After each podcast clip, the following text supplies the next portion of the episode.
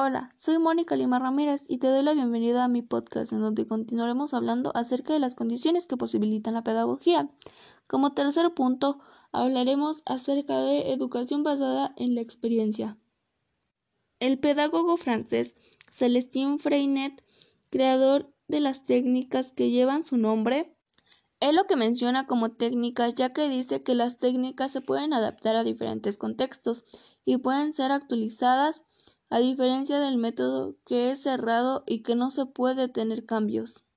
Se puede decir de forma resumida que la pedagogía de Freinet es renovadora, activa, popular, anticapitalista, natural, abierta, poidológica, centrada en el trabajo cooperativista y metodológica.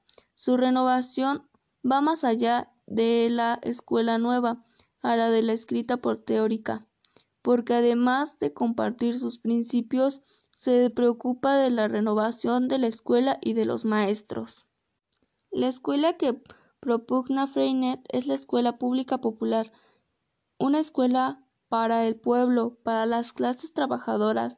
Se persigue una escuela que sirva a los intereses populares y que también sea democrática, es decir, participativa para Freinet. La verdadera educación debe seguir dentro de la escuela, sin imposiciones externas que solo sirven al poder establecido. La pedagogía impulsada por Freinet tuvo un carácter popular porque tanto él como los maestros que se adherieron a ella fueron educadores de escuelas públicas de escasos recursos y por su ideología les hacía concebir una escuela preocupada para apoyar a los más necesitados. La escuela activa de Freinet parte pues es la actividad del niño activista, estrechamente vinculada al medio.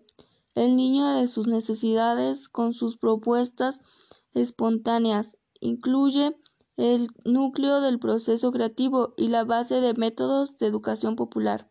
Por lo tanto, el centro del proceso de enseñanza-aprendizaje no es el maestro, sino el niño.